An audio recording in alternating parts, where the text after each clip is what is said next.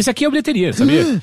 Esse é o bilheteria, cara. Esse feriado, é, aliás, esse bilheteria é, é um oferecimento especial de férias do Henrique. É. É, o Henrique saiu de férias, ele deixou Não é esse. férias, ele viajou no feriado. é. Viajou no feriado. Ele fez a coisa saudável que a gente devia ter feito, mas não fez. Eu nunca faço coisa Eu saudável. nunca faço a coisa saudável. Eu trabalhei no feriado. Isso não é a coisa saudável de se fazer. É, Exatamente. Eu, sei. trabalhei alguns dias, eu trabalhei todos os dias. Não, Você foi o, muito Hen- mais. o Henrique vai viver até os 80. A gente chega raspando nos 60, Você acha? acho. 60? Não, eu acho que eu vou viver pra cacete. Eu acho que eu vivo fácil uns 94. Sério? Mas, Sério. mas também. Cara, você tem muitas dores o tempo inteiro no corpo. Sim, mas são elas que me fazem perdurar. Será que. É, também essas dores te deixam esperto, né? A- Cara- a, guarda sempre, sempre levantada. A minha avó, ela tem 90. Acho que ela tem 94 anos, se eu não Puta que pariu! É uma da, a minha, eu- é, minhas, minhas duas avós estão vivas. E ela, ela recentemente teve que fazer uma mini cirurgia na pele. Hum, Mas na nada pele de. toda? É isso, inteira. Agora ela é um lagarto.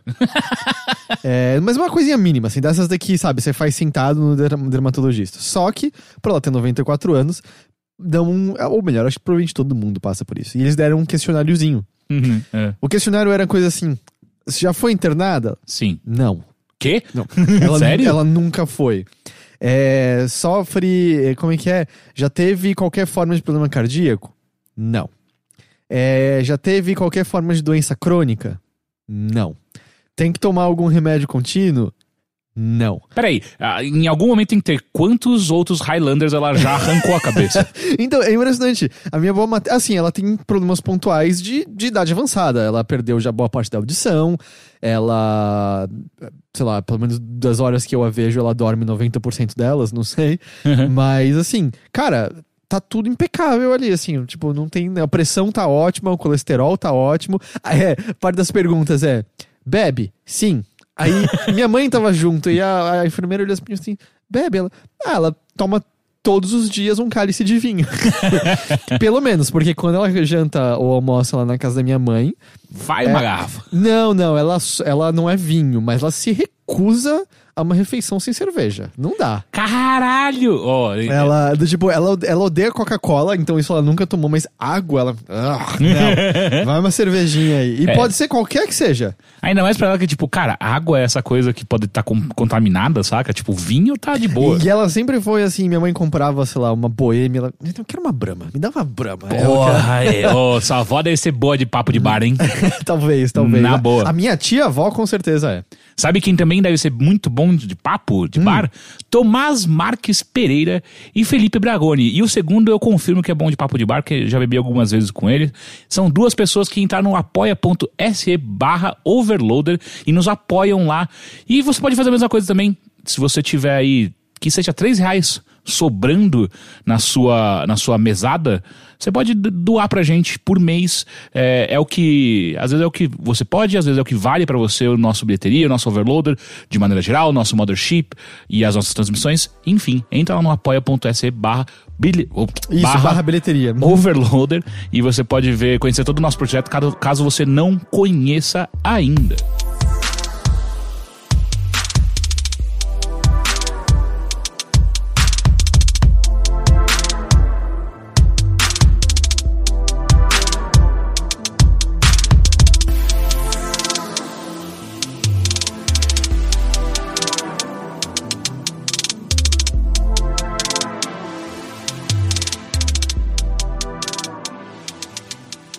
Heitor, Oi. eu sei que você trabalhou o seu final de semana inteiro, mas você tem alguma coisa pra comentar com a gente sobre bilheteria? Ah, se eu tenho. Opa! Primeiro que eu, eu tava comentando pra você mais cedo, cara, Hum. eu fiquei muito espantado em descobrir que a Mônica, da turma da Mônica, Hum. tem um terceiro coelhinho. Eu, eu, eu não fazia a menor ideia que ela tinha um segundo. Começa Então, assim. Sansão- É o quê? São tipo armas diferentes que ela usa? Tem pesos diferentes e poderes diferentes? Ok, você tá. Cê não, cê, you're Sério not, que you are not prepared. Sansão sempre foi o Sansão. Todo mundo conhece o coelho Certo, azul, certo, certo. né? É Clássico. o que inclusive dá força pra Mônica? Não. A força da Mônica sempre. Mas que bom que você tocou nesse ponto. força da Mônica sempre foi meio. Ah, ela é super forte. Aham. Planos do Cebolinha envolvem descobrir a origem da força. Vilões apareciam pra roubar a força da Mônica. Quê? Sério? Sim, sim, isso é Existem vilões na turma da Volta e Mônica? meia, cientistas loucos, adultos frustrados, isso era É? bem comum. Depois de um tempo, eles pararam com coisas como bandidos armados, porque pegava mal, mas sempre teve. O Capitão Feio é um vilão recorrente. especificamente, a, a Cremilda e a Clotilde. Que são duas bruxas. Não, essas daí são duas mulheres com OCD, com toque, perdão, Uhum. é, obcecadas por limpeza que querem dar banho no cascão. Então elas são inimigas do Cascão. Essas são do Cascão. Tem o Dr. Tá. Olimpo, que é do Cascão especificamente, mas tem vilões pontuais, sempre. Mas enfim, numa historinha, se eu, eu era acho que ainda criança, eles apresentaram a Dalila, que era uma coelha rosa, namorada do Sansão. Eu acho que era só pra vender mais um coelho de pelúcia nas lojas oficiais da Turma da Mônica. Eu tava por motivos fazendo pesquisas sobre a Turma da Mônica É. e descubro, tem até animação, quem quiser procurar no YouTube, isso tá lá. Aí eles fizeram a animação da historinha. Uhum. Que existe um terceiro coelho, amarelo, Hum. o Hércules. Ok, todos têm- têm. têm... E aí que vem a coisa louca.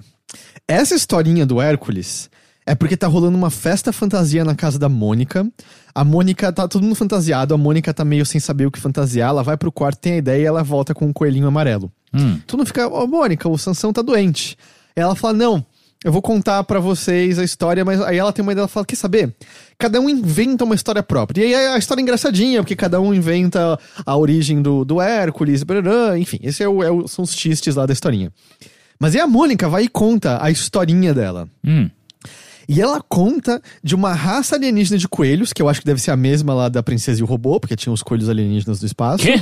É, aquela animação, a gente era criança nisso. da- Eu, eu não assisti. Bom, Lorde Coelhão, você lembra disso? Não. Bom, tem coelhos alienígenas no espaço da Turma da Mônica. É, ca- canônico, é o canon. É, rolou uma guerra aí com esses coelhos, e intrigas, e armações, e parará, parará. O que importa é que havia um coelho herói amarelo, o Hércules, que tomava uma poção mágica meio como a do Asterix, pra ficar super forte e destruir as pessoas. Aham. Ele era do bem, eu acho.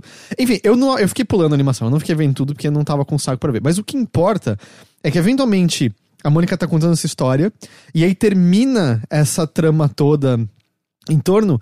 Só que o que acontece é que parte da poção mágica é colocada num coelho de pelúcia amarelo e arremessado pelo espaço. Esse coelho voa pelo espaço Peraí, é da onde vem a força da Mônica, cara? e cai na terra. Mas sabe quem encontra? Quem? Luísa. Quem? Que? Que Luísa Mel? Que viria a se tornar Dona Luísa, mãe da Mônica. ela pega o coelho amarelo, ela tem o coelho amarelo com a infância inteira, ela gosta do coelho, anda com ele de um lado pro outro, conhece o seu Souza, se apaixonam, casam, ela fica grávida, nasce a Mônica, e aí o Maurício, porque, por- porque a esposa gostava do coelho, resolve comprar o Sansão para a filha, porque a mãe gostava do coelho. Quando a Mônica já é um pouco mais velha, a dona Luísa. O Teixeira tá muito fascinado com Sim, eu tô achando incrível. Eu não tô sendo irônico. Quando ela cresce um pouco, Dona Luísa dá o Hércules pra Mônica, falando: ah, você pode brincar junto com o Sansão. A Mônica aperta muito o Hércules e absorve a poção dentro do coelho, e daí vem a super força da Mônica. Eles explicaram. A parte louca. É canon, então, a super força da Mônica. canon. E a parte louca é que o Hércules amarelo é um computador tecnológico que projeta uma coelha que conta a história inteira da Guerra dos Coelhos Intergalácticos pra Dona Luísa. E ela começa a esconder essa verdade da Mônica e fala: Mônica, o Hércules só brinca dentro de casa porque ninguém pode saber disso daqui. E aí, do tipo. Melhora. Mônica Verse é muito profundo, E, cara. e- e isso que na Mônica Jovem, a Dona Luísa é a reencarnação de um samurai que protegia o imperador Que? do Japão. Não, você tá falando sério É a isso? primeira, é a primeira não, história. não, não, Eu não. Eu não, eu não inventei. A, pai da, a mãe da Mônica, a mãe da Magali, o pai do Cascão e o pai do Cebolinha são reencarnações de samurais. Que? Eles são tipo Power Rangers? Que porra é essa, cara? Eles são. Tem uma- é um quadrinho fantástico de- tipo, da Mônica ouvindo sobre a, da Dona Luísa ouvindo sobre a ressurreição de Yuka, pegando o telefone e falando: Araújo, precisamos conversar. Yuka daí vem um Araújo. É, é, Araújo é o pai do Cascão, né? Ah, eu não É, sabia disso. Yuka é a demônia que derrotou o imperador japonês no passado. E, Hum. enfim, enfim. Aí, a mãe da Mônica vê que ela tá contando essa história pra todo mundo e entra na sala pra disfarçar, falando, tipo, não, gente, a Mônica tá inventando essa história, isso não tem nada de real. Aí todo mundo vai embora e ela fica, meu, você não pode contar essas coisas. E aí, o Cascão e a Cebolinha percebem que tem algo estranho e voltam e ficam bisbilhotando a Mônica falando isso pra mãe. Elas andam até uma sala na qual Dona Luísa tem um busto do Maurício de Souza. não, nem fudendo. Eu juro que eu não tô inventando Não, nada disso. Não, não. Isso não pode acontecer onde o Maurício de Souza é canon dentro do, do universo Ah, da não, Mônica. isso acontecia. Às vezes os Ele é o personagens. Stan Lee. Mas às vezes os personagens saíam, tipo, dos Ele quadrinhos. não é Stan Lee, ele- ele é mais louco que Stan Lee, porque ele é o Maurício de Souza. Ba- Sim, às vezes o Maurício entrava nas histórias, especialmente do Bidu, que quebrava a quarta parede toda hora. É. Mas às vezes os personagens saíam e conversavam com os roteiristas. Rubão foi um personagem recorrente da Turma da Mônica durante anos. Quem é Rubão? Eu acho que ele era roteirista da Turma da Mônica no. no Tirando a passado. música do, do Tia- Brown. Pagou Tia Ladrão. Eu não sei o que é Tia Ladrão até hoje. É, eu-? Não é Quê? Pagou Tia Ladrão? Eu Não sabia que era é, essa a letra. Rubão, Rubão, Pagou Tia Ladrão. Não é isso? Não Qual é é- isso. qual é a letra? Qual é a eu não letra? sei, mas não é isso. Bom. Dan, procura a letra aí, por favor. Enfim, enfim. Dona Luísa coloca a mão no busto Ah. e vira e tem um botão secreto. Eu acho que o seu É Souza tipo- não sabe disso. Não, e Eles- outra, isso aí, é- tá, tá virando a, Fortaleza da Solidão. Eles apertam um botão, abrem uma passagem secreta na casa para o subterrâneo, Puta onde que existem pariu. equipamentos alienígenas de alta tecnologia no bairro do Limoeiro. Essa porra é fanfic. Nem Não, fudendo. eu- Essa porra é fanfic. Tem animação oficial. Exa não, é fanfic essa porra. E aí a dona Luísa coloca ali o, o, o Hércules, falando, tipo, ó, Mônica, é melhor a gente manter em segredo. Cascão e Cebolinha vem, tudo isso. Fogem dali. E aí o Cebolinha falando pro Cascão, você acredita? Não só a gente descobriu o segredo da força da Mônica, mas descobrimos a Mônica Verna. É Mônica Velna. E aí o Cascão, tipo, você tá espantado com isso? Aí o Cebolinha, não, eu tô mais espantado que agora a gente descobriu que ela tem um terceiro coelhinho pra bater na gente. Esse é o fim da historinha. E isso parece muito aquelas coisas, tipo, sabia que eu tenho um tio que trabalha na Nintendo, ele viu o Nintendo Mas 72? Eu juro, eu vim do YouTube hoje, eu não tava acreditando. Parte de mim achou que é meio triste revelarem, porque sempre foi daquelas coisas, ah, tipo, é que, nem, é que nem onde mora o Chaves. Tudo bem, ele mora no 8, a gente Sim. sabe disso. Mas enfim, é aquele lance, tipo, sabe, ele nunca fala onde ele mora exatamente. Era meio, Uhum. ah, Mônica é forte, é segredo. Mas é isso, a, a força da Mônica vem de uma raça alienígena de coelhos. é, e é por isso que ela é super forte. Não, e várias coisas são acrescentadas, tipo, quais são as outras tecnologias que tem lá dentro? Esses outros coisas. Existe vida fora da Terra no na Ah, não, mas alienígenas apareciam É, toda não, eu hora. não- no- eu não acompanho. Cara, Deus e o diabo são figuras concretas do universo da Turma da Mônica. Tem uma historinha que a mão de Deus aparece pra interferir no mundo. E a gente fala de Deus Ex Machina, né? Então essa daí. Fantasmas são reais. Fantasma eu sei por conta do Penadinha. Vampiros, múmia. Múmia é real no nosso também. é, mas tudo isso, tudo isso é real. Cacete. Mas eu fiquei espantado com essa. Ma- Mano, é, a- só, só pra complementar, as pessoas do chat tão têm certeza que você tá mentindo. Bom, procurem Turma da Mônica, Hércules, vejam no YouTube por conta própria e vejam se eu inventei qualquer pedaço dessa história. Mano, eu acho que é fanfic isso, não é Cara, possível. deveria ser fanfic? Deveria ser fanfic. Dan, qual é a letra do Rubão Rubão? O Dan não achou. Como é que Como? não? Como eu não sou? Pera aí, eu vou procurar. É Rubão Rubão, pagou charro ladrão.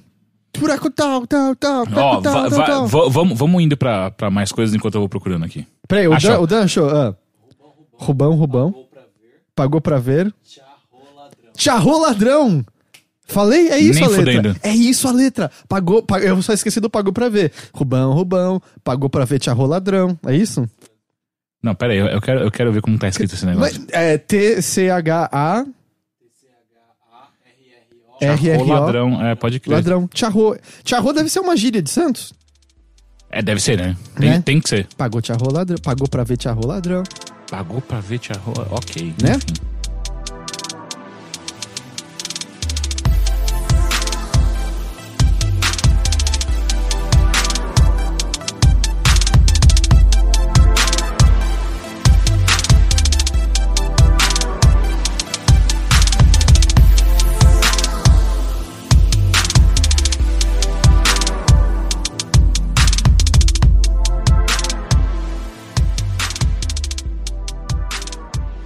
É, bom, tirando o Deep Lore agora que a gente conhece de Turma da Mônica, o que, que, que mais você pode trazer pra gente nessa, nesse, ne- nesse feriado?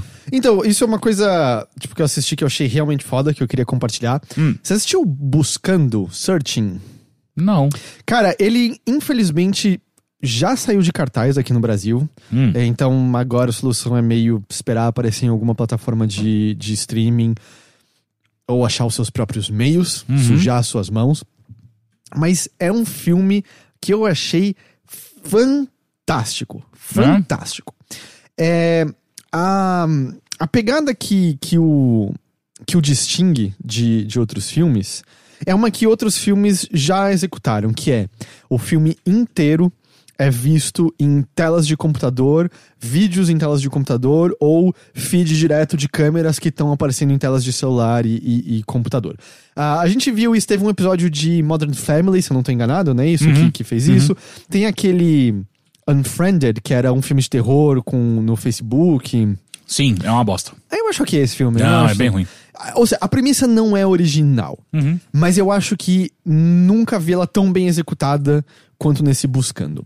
A história é a seguinte: o, o filme tem pouquíssimos personagens. O protagonista é o John Cho.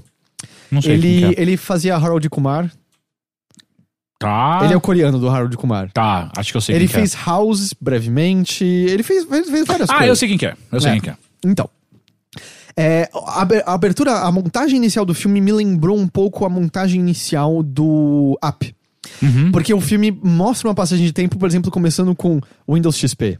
E é meio que uma. O cara, ele, né, que é um pai de família, copiando é, arquivos que é.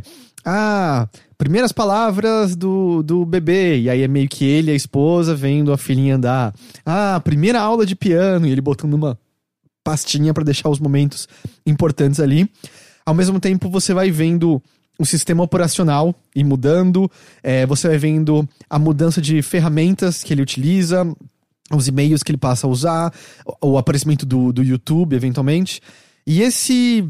é, e ele conta essa história inicial muito bem, assim, num, num espaço muito curto de tempo, que é você vendo de repente um e-mail dizendo é, resultados dos exames. E aí você depois vê ele colocando na barra de busca. Como, lut- é, como lutar contra o linfoma Uhum. em família. E aí é meio umas dicas, e aí tem ele correndo com, com a esposa. É, falando, tipo, então a gente tá aqui tentando correr mais do que a gente tava ontem, como você tá sentindo, querida? Ah, eu tô muito bem, não sei o que lá. E, ah, primeiro recital, um outro computador aí, é, é, resultado do exame, remissão. E a esposa fazendo, tipo, um muque pra tela, ah, eu estou em remissão. E aí vai tudo muito bem, até eventualmente chegar em MacBooks, e o YouTube como a gente conhece, e e-mails como a gente conhece e chegar no ponto que é o hospital entrando em contato mais uma vez e eventualmente ah, meio que e-mails de, de sinto muito por o que aconteceu e é o começo do filme é a esposa faleceu por conta do câncer e é o relacionamento desse pai com a filha. Uhum. Isso é a premissa, essa abertura só do filme. E aí você vai aprendendo um pouco sobre o relacionamento dos dois, você vê que talvez, tipo, as coisas parecem bem, eles estão tristes, obviamente, com a perda da esposa, a perda da mãe, é, mas eles estão no dia a dia, parece uma família um pouco até idílica, sabe? Assim, dele dando uma bronca meio, ah, você, você não tirou o lixo hoje, sua menina mala, ah, desculpa, pai, não, tá tudo bem, só tira o lixo sabe? Não tem nenhuma briga séria, nenhuma briga horrível, e ela mandando uma mensagem de, ah, vou ficar para estudar até tarde. Ah, beleza. Dia seguinte, ele. Ele, ele, sei lá, tira uma foto da, da cozinha pra, pra ver alguma coisa que ele tava, queria ver, e aí de repente ele percebe que o lixo ainda tá ali. Ele manda uma mensagem pra ela pra celular dizendo: Não, porque você não tirou o lixo ainda. Ele volta do trabalho, o lixo tá lá ainda. Ele começa a achar estranho e ele começa a perceber que, oh, acho que minha filha desapareceu, aconteceu alguma coisa com ela. Ele entra em contato com a polícia, e o filme também aí é a ligação, com os policiais conversando, porará. Mas onde começa o grosso do filme é a, a investigadora que fazia a Grace, de Will and Grace, Uhum. que acho que é o ponto mais fraco do filme, ela, ela não é uma atriz particularmente boa. Ela fala: qualquer informação adicional que você possa ter sobre sua filha vai ajudar muita gente nessa investigação. E onde ele vai encontrar essa informação? Ele vai entrar no computador dela, nas contas dela, entrar nos arquivos que ela tinha salvo, no Facebook dela, no e-mail dela, em Instagram, ele usa tudo isso. Ele, ele tem uma outra rede que eu não sei se é real, mas é um, parece. é, lembra aquele Periscope, mais ou menos, Uhum. você faz vídeos ao vivo para outras pessoas. E é um filme muito interessante em como ele explora esse aspecto de quanto você acha que você conhece uma pessoa por conta de como ela se relaciona com você e o quanto você descobre essa, quem essa pessoa é uma vez que você começa a entrar nesses meios que todos nós usamos, mas que ela usa de maneiras e, e- e- e conversa com pessoas de maneiras que ela nunca conversa com você.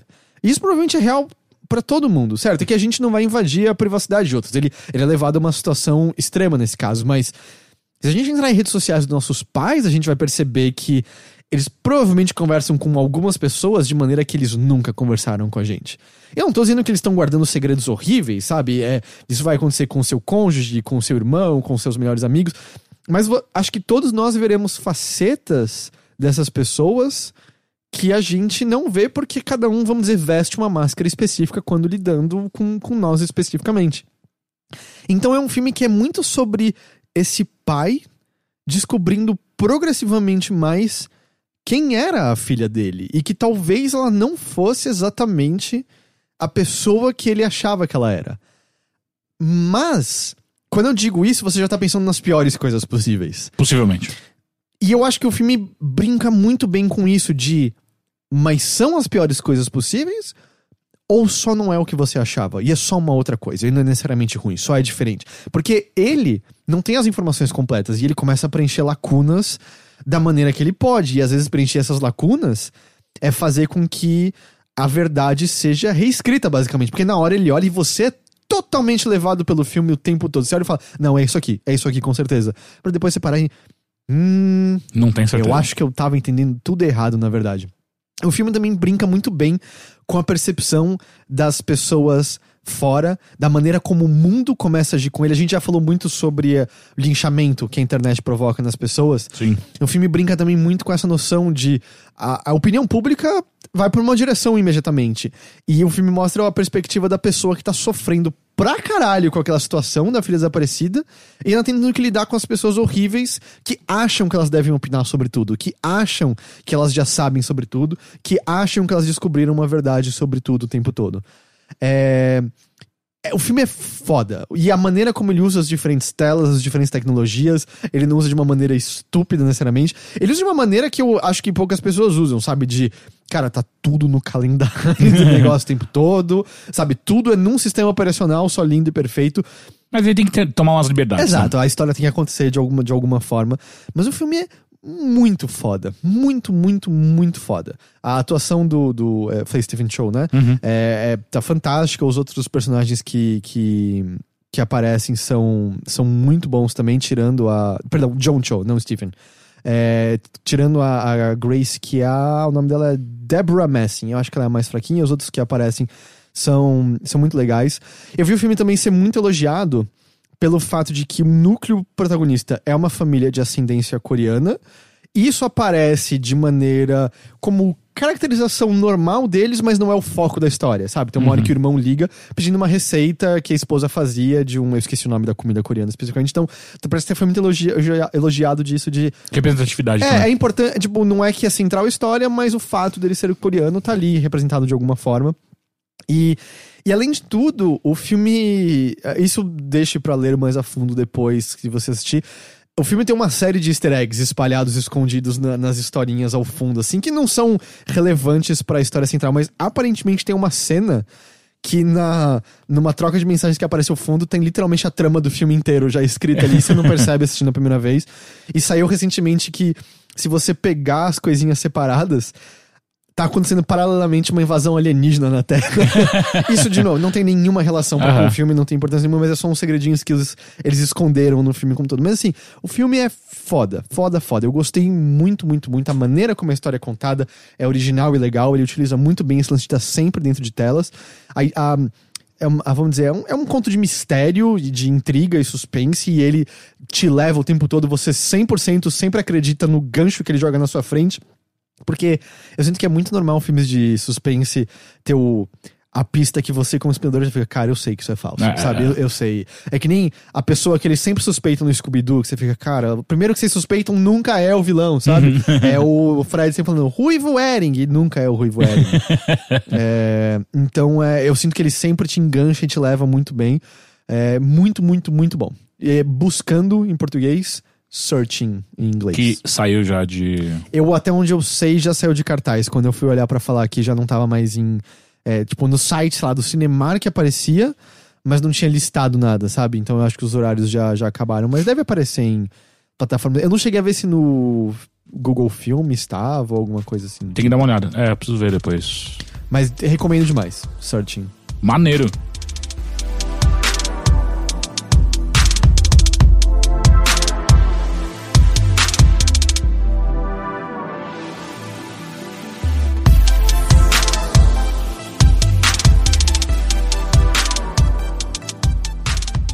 E tem mais alguma coisa?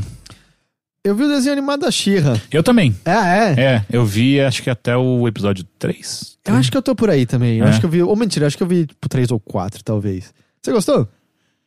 Eu, eu gostei dele existir e eu gostei de algumas coisas lá dentro. Eu não gostei do desenho em si, a história. Ou... Na real, assim, eu acho que é. Esse é realmente mais pra criança, saca? Ao contrário É. de, de. Sei lá, Hilda. Você assistiu Hilda? Não. Hilda é um, é um desenho que também é pra criança, só que ele tem coisas mais legais e oníricas por trás que deixa. que faz com que uma audiência um pouco mais velha consiga apreciar também. Ele. Enfim, eu tô pensando em outros desenhos, tipo, ele não é um. um F for Family ou, ou até mesmo um. Como é que chama? Big Ah, Mouth? Big Mouth, é. Não tem nada a ver. É, não, então eu tive essas. E assim, tudo bem, obviamente, não é pra gente, o público é outro. É que eu sinto que quando a gente compara até mesmo coisas como Adventure Time ou Steven Universe, que é meio, ah, funciona pra criança, mas tem algumas coisas pra um público de todas as idades. O She-Ra é um desenho realmente mais infantil, mas parece bom ter isso, porque. Sim. em certo momento tava parecendo que todo o desenho era meio pensado pra todas as idades o tempo todo. Exato, é, e, e- e é ruim pra criança também, porque, cara, por mais que. Exato, como você falou, Adventure Time é legal pra crianças. Eu não sei até onde crianças também não começam a ficar meio de saco cheio do tipo, puta, mas tem uma pá de coisa aqui que talvez não esteja atendendo. Eu sei que eles não tenham uma Bom, a, audiência caiu muito de umas quatro temporadas até a última, né? Então, às vezes é só questão de muito tempo na TV, mas é, Uhum. sim, é, é diferente. É, mas eu, eu acho que é um bom desenho infantil. Eu acho que é Ah. um bom desenho pra Ah. criança, o She-Ra. Eu, sabe o que a gente Eu tava... achei as animações meio feias. Você achou? Uhum. Eu não... Meio fraquinha, não é nem feia, é meio fraco. Eu, eu achei os cenários muito bonitos, volta e meia. Mas às vezes parece que eles estão muito aproximados no cenário e eu não gosto muito do traço como um todo. Mas eu não. Eu não sei, me pareceu uma animação meio padrão pro, pro, pros dias de hoje. É que acho que quando por ser Netflix a gente espera às vezes que. Que vai ter um É, sei lá, tipo, eu tinha acabado. Acabado não, né? Mas ó, o desenho mais recente que eu assisti foi o Príncipe do Dragão. Que aí é animação 3D, né? Sim, mas ainda assim a qualidade da história e dos diálogos É. em si tava. Sim, eu também, eu também considero, considero acima. Mas sabe o que a gente tava brincando quando a gente tava falando de Mônica do Deep Lore? O que eu achei interessante desse novo She-Ra é que a impressão que dá é que são pessoas que cresceram assistindo o desenho animado original. E a nossa mente infantil, a gente não sabia disso, mas hoje em dia a gente sabe. É, coisas como ele, o He-Man, foi literalmente criado só pra vender bonequinho. Uhum, uhum. A lore era quase inexistente. Era meio tipo, cara, a gente criou essas bases desse mundo aqui. Eles têm que batalhar alguém, então tá aqui, eles E- têm que vir de um sábio, tá aqui, esse sábio. exato, e fecha, e é isso aqui, e aí, tipo, ah, beleza, She-Ra é a irmã gêmea do He-Man, é, ela vira a She-Ra pela, pela, pela honra de Grayskull, Uhum. e ela luta contra o Hordak, que é o mestre do esqueleto, é isso, sabe? E aí, tipo, não... O desenho não evoluía muito disso. No máximo você tinha umas pitadinhas jogadas aqui e ali de alguma outra coisa que podia acontecer. Mas o estado do desenho era sempre o mesmo, porque justamente você podia ligar a TV em qualquer momento que fosse e ia entender 100% do que estava acontecendo. Desenhos eram muito pensados para serem assim na, naquela época. E a impressão que dá vendo esse novo She é que essas pessoas cresceram, vendo isso quando criança, e tiveram uma discussão nerd, nerd acho que no sentido mais saudável, de pirar. Da onde veio? Exato, qual é o propósito de Grayskull? De onde veio essa espada? Por que, que ela é mágica? Qual é o objetivo do Hordak? Porque a gente não se, não se limita mais a ah, ele é do mal. É, isso é uma coisa muito antiga. Hoje em dia a gente quer um pouco mais do que isso. É, por que, que esses vilões seguem esse cara que, que é do mal? O desenho até ironiza coisas que o She original tinha de. Mano, você, você trabalhava com a ordem que chamava Horda do Mal. Você É. nunca percebeu. você nunca percebeu nada. Eu não lembrava dessa parte. Tinha no, no original, onde a Shira é criada pela É, Ordem? é o primeiro episódio. É, porque ela não sabe não que ela é irmã gêmea do He-Man. É, o, o He-Man recebe um chamado dizendo: oh, você tem uma irmã gêmea, ela tá perdida em outro mundo. Aí ele vai pra lá. é- é- esse é o primeiro episódio da. É o He-Man indo pra Etéria, né? Ele é de Eternia, ela é de Etéria. Ele conhece o arqueiro numa cena fantástica que ele cumprimenta o cara: Oi, eu sou He-Man. E ele: Oi, eu sou arqueiro. É, Pelo menos em português é, Não, mas é, É bowl, é, né? bowl, É. continua sendo bowl. é com aquele coração maravilhoso É, tipo, por que vocês estão tentando fazer que, eu ah, olhe pra ele e pense automaticamente no, no anjinho que, que atira flecha? Eu não entendo por que que... É, mas o original tinha o coração Sim, também. sim, né? eu sei. E aí a Shira ela trabalha pro, pro Hordak. Só que é meio. Tem uma cena que ela. Eu preciso, ela começa a ver que tem alguma coisa errada. Ela. Eu preciso pensar um pouco sobre. vou para a Floresta da Perdição. tipo, cara, isso não tá dando nenhuma dica do que tá rolando aí. Mas sim, isso. Mas era o primeiro episódio, basicamente. Depois a Tora já eu tá. realmente não lembrava disso. Já tá na, na floresta e tal. E aí, isso que eu acho que é legal. Eu, eu não sei pra onde vai a história, não sei se a mitologia que eles criaram, porque eles. Eles fazem com que haja um povo antigo, extremamente tecnológico, que Uhum. aparentemente criou a espada. E. E essa é a conexão com Eternia, né? Que você tem nos primeiros episódios. Porque eles, eles mencionam Eternia, Eternia por nome. Ao mesmo tempo, a timeline bate com a do She original. Tem personagem. A Cintilante tá ali. Aquela bruxa que tinha o Vassourito, tá? O Vassourito. Vassourito. É que o Vassourito não é mais vivo nesse, né? Não. E você viu que no leque dela tinha o. Aquele. Ei, você me encontrou nesse episódio? Eu- Sim, o filho da puta Como daquele era- bichinho. É, Como era o nome Não daquele bicho mesmo? Não, Ah, Glomer é o Pequena Punk. É, É. o. Puta, não lembro. Eu não vou lembrar o nome do, do menino do cabelo azul. Eu gostei que ele, ele ironiza essas pequenas coisinhas assim, meio só, tipo, é, existia, era meio estúpido, mas, mas tá aqui. E essa parte é divertida. A aventurinha em si parece totalmente ok. Os episódios têm uma liçãozinha de moral, meio como desenhos costumam ter, de ou conte com as outras pessoas, seja amigo de Não todos. julgue o livro pela capa. É, exatamente. É que o, o He-Man original tinha umas coisas. Aprendendo a levantar caixas. Era tipo. Mas é bom porque ele é um autorefilista, claramente, É, saca? não, assim, mas era tipo, não use as costas, use mais, mais as pernas. É, é. e- é, é porque esse- eu tava E vendo. Ninguém prestava atenção, porque até hoje você vê pessoas levantando a E, e- eu acho que era meio, meio requisitado. Geninho. Geninho. Era meio requisitado por, por lei. é, os desenhos terem essa lição de moral no Uhum. final, porque a ideia era, tipo, pra fazer que eles são meio educativos e... Porque eu tava lendo aquele livro do Batman lá, eles mencionam sobre o desenho animado, e o desenho animado do Batman parece que foi uma espécie de revolução na TV, porque a, a animação é de uma qualidade estupenda, com roteiros que respeitavam tanto crianças quanto pessoas mais velhas, e ele escapava desse lance de, tipo, cara, é uma, é uma aventura legal do Batman. Não é pra fingir que tem uma lição de moral aqui no fim, é, necessariamente. Mas, lembra, Comandos em Ação tinha, tipo, e agora você sabe, e saber é metade da batalha. E que- quem fala a força está com vocês é o- era o He-Man? Acho que é, né? Porque né? ele, eu tenho a A força. força, está é. com você. Mas enfim, e aí eu tive a sensação, é mais pra criança. Como adulto, tem umas horas que você fica meio irritado com os personagens. Eu quero que o, o arqueiro e a cintilante calem a boca o tempo Nossa, todo. muito chato. Eles é, dura um pouco demais a, a, a picuinha entre eles toda hora. É, Mas não sei, parece assim, se você tem uma criança em casa, um pré-adolescente, talvez.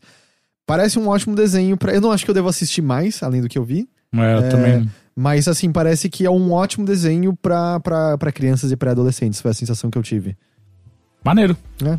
Tem mais alguma coisa? É isso. É isso. É isso. É isso hoje.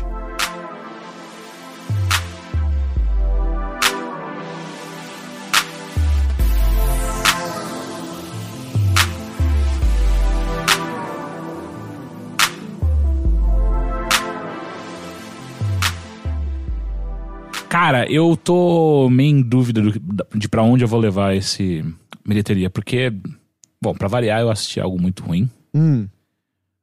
Bom, vamos, direto pra, pra- Outro dia vieram no Twitter falar que, porra, você tem que. Quando você vai pra bilheteria, já que você tá indo pouco, fala mais de coisas ruins. Hum.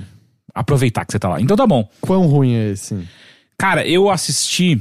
Primeiro, eu, assisti os primeiros episódios meio de orelhada e assisti os últimos dois ou três, ah, de fato, assistindo, que foi o documentário da Anitta. Pe- Tá, tá. Documentário da Anitta É que sobre a está no história Netflix. dela? Sim. Cara, é. É ruim. Ma- Mas assim, é, é, é ruim meio que numa escolha de ser, de ser ruim. Deixa eu frasear melhor. A Anitta assistiu todos os. Provavelmente ela assistiu todos o- o- os documentários que tem da Lady Gaga, da. sei lá, da Katy Perry. Ela Tem documentários da Katy Perry? Tem. Ela assistiu esses documentários e falou assim, eu quero fazer o meu Hum. mas eu quero fazer igualzinho. E ela meio que copia a porra dos outros documentários, colocando ela como figura central, e ao mesmo tempo ela não tem defeitos. Mas só, só pra eu entender, é, do- quando você diz documentário, sim, eles estão pegando filmagens antigas e recosturando a história da ascensão dela na carreira, é isso? Meio que isso, é, e é uma série, né? É uma série documental, Não então são vários episódios. não tem atuações, tem Não, entrevistas não, não, não. e tá. Exato, é, é acompanhando o dia a dia dela, vendo o que tá acontecendo, o que, ela tá fazendo. Então passa por pontos chave dos últimos tempos, porque, enfim, ela, ela tem o quê? 30 anos, nem isso. Então ela não tem uma história gigantesca. Então chega até agora muito próximo do, do, do presente, né?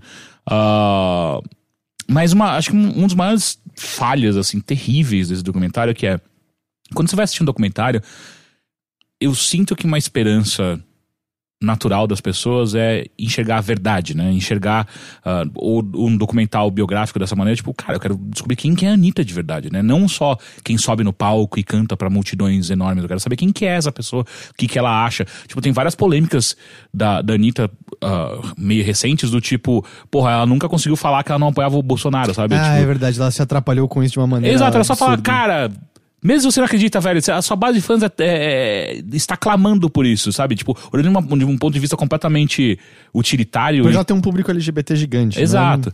É, olhando do ponto de vista completamente utilitário, até mesmo capitalista, só fala que você não, não, não apoia. Acabou, acabou o problema. Mas não, ela não conseguiu falar essa porra, o, o, o negócio inteiro. Então tem várias. Tem isso, e aí, tipo. é, eu tava assistindo com a Bia, ela me lembrou também da. Da que é o finalzinho da, da, da temporada que mostra o vídeo que ela. o clipe que ela disse que vai ser ao vivo. E aí alguém na. A, a Mel. Na Mel Lisboa. Luísa Mel solta uma merda antes do clipe ir ao vivo e parece que o clipe foi gravado e aí ficou uma puta, um- uma puta Nossa, sensação. eu, eu acho que eu não sei nem quem é Luísa Mel, pra falar a verdade. Luísa Mel é, é aquela mulher que resgata animais e sempre chora. Ela sempre tá chorando contra os animaizinhos. Pra Isso não... Ela Pois uma- é. Mas é isso? Ela É é uma apresentadora, é. Eu não sei se ela foi atriz em algum momento da vida E o dela. que quer dizer ser um clipe ao vivo? É, então, porque na verdade ela ia gravar o bagulho. Gravar. Gravar não, né? Mas ela ia fazer o negócio todo ao vivo e ia virar um, um clipe na sequência, sacou? Tipo, ela ia fazer uma live no, no YouTube e aí no final isso ia virar o clipe dela. Parece uma péssima ideia. Pois é. Enfim. E aí o que acontece é que ela é a produtora executiva dessa porra. E aí o que ela faz é. Ela tira to toda e qualquer humanidade que ela pode vir a ter em algum momento da vida dela. E aí fica só um, um bagulho chapa branca do caralho, chato pra cacete, onde ela, é- ela é incrível. São entrevistas e mais entrevistas de pessoas só falando de. Ela é maravilhosa. Ela é incrível. Ela é chata de tanto que ela trabalha bem. Quantos episódios tem isso? Boa pergunta, acho que são uns seis. Seis episódios disso, de, de chuva de confete. É bizarro, cara. Tipo, ninguém tem um A pra falar contra ela. Ninguém. É, é, é- é absurdo que uma pessoa olhe pra aquilo e fale assim, cara, você consegue entender que você não, não, não parece um ser humano Mas, isso? mas, qual, mas tem alguma diversidade? Tem que ter alguma diversidade. Como a diversidade. A diversidade, ela trabalha demais, tadinha. Ela trabalha demais. Ah, às vezes ela é assim, vai saber. Não, não, cara, ela não erra nesse documentário. Vai que. É impossível. Será? Lógico, é um ser humano, cara. É bizarro. Tipo assim, ela tem várias. Hã? Seis, seis episódios, o, o Dan acabou de apontar pra mim. Mas, cara, é- é- elas são uns negócios e assim, ela.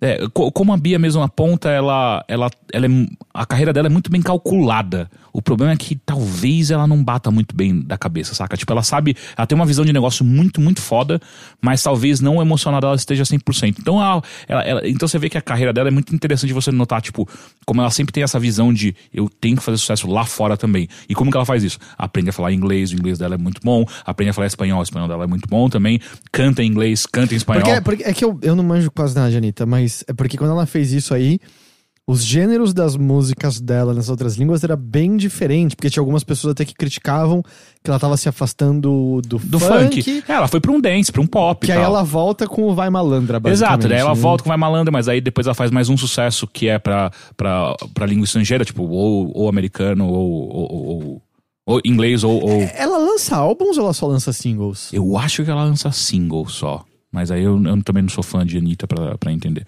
Mas enfim, aí o que acontece é que é, vira essa, essa bizarrice onde ela não falha, ela é incrível, o único problema dela é que ela, ela trabalha demais. E aí ela solta umas frases muito bizarras, do tipo, não é porque. E aí tem várias cenas dela sentada numa poltrona olhando pra câmera. Não é porque. Eu espero. A minha música, eu não, eu não faço isso só por dinheiro. Eu faço isso também pra levar a cultura do Brasil lá pra fora, as pessoas se interessarem pelo Brasil. E outra, eu faço aqui pra pra empoderar as pessoas, sabe? Empoderar as mulheres, elas têm que se sentir muito confortáveis com o seu próprio corpo, Tipo que é muito importante. poderosas. Perfeito, você fez oito é, é, é, cirurgias plásticas que não deixa muito claro se você tá feliz com o seu próprio corpo ou se você tá tendo que fazer várias coisas pra você se encaixar num padrão, saca? Então, assim, vários momentos você fica. Por que, que você tá com esse discurso sendo que não faz muito sentido pro que você faz, saca? Então, é ruim só, sabe? É, é chato. E você viu todos os episódios? Não, então, eu assisti, acho que os dois primeiros, dois ou três primeiros eu- eu assisti de, de orelhada, tipo, a Bia tava assistindo enquanto eu fazia outra coisa, eu parava, assistia um pouco, tipo, nossa, que coisa estranha. E aí os últimos dois ou três eu sentei e assisti de fato. Entendi. E, nossa, cara, é. E, e para mim, a, a coisa que mais pega é isso, sabe? Ela, ela é um ser perfeito. O trabalho. É tipo quando você vai pra uma entrevista de emprego e o cara pergunta qual é o seu defeito? Eu sou perfeccionista. Aham. É, é isso, saca? Tipo, ela não tem. Todo mundo ama ela. Só que puta que pariu como ela é chata. Então tem um momento, acho que é no último ou no penúltimo episódio, onde ela consegue tirar pela primeira vez férias de quatro dias com o marido dela. E aí ela contando. aí É, é o episódio ela contando. O episódio não, né? Uma parte do episódio ela contando pro, pra, pra assistentes dela as vicissitudes das férias dela, como, ai meu Deus, eu sou muito louquinha e várias coisas estranhas acontecem comigo nas minhas férias. E aí, ela contando a coisa, a- a- as coisas mais mundanas e chatas do mundo. E aí a câmera faz, ela contando, dando muita risada, tipo, gente, você não sabe. E aí a gente tava lá tentando comer uma, uma, uma, uma comida japonesa, e quando a gente chegou no, no, no restaurante lá, em, lá em- no Haiti, no Haiti não, no, na, em, no Havaí, comi- Comida japonesa no Havaí? é, e aí quando a gente foi lá no, no restaurante japonês do Havaí, vocês não acreditam, era só uma churrascaria. Ai, meu Deus, eu não conseguia ter ai, um- uma frestinha pra, pra descansar. E aí, enquanto... Peraí, peraí, peraí, peraí.